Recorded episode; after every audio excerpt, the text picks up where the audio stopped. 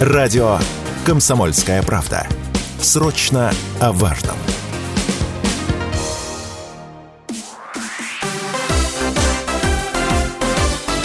Новости спорта.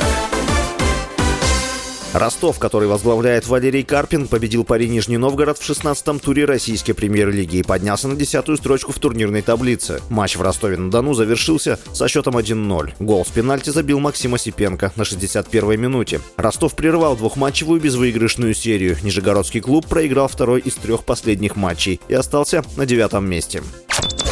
Камила Валиева заявила после победы на этапе Гран-при России в Москве, что рада первому месту и тому, что соперницы не дают ей расслабиться. Спортсменка лидировала после короткой программы и в произвольной также показала лучший результат. При этом Валиева упала с четверного тулупа и тройного лутса. На четвертом этапе Гран-при России в Казани 12 ноября Валиева также лидировала после короткой программы, но из-за ошибок в произвольной программе не попала в тройку призеров.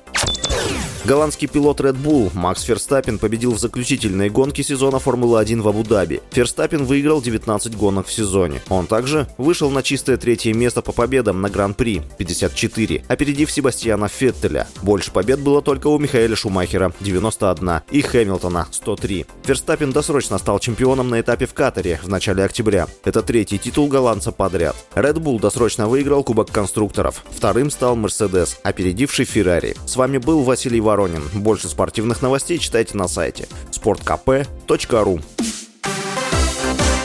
Новости спорта.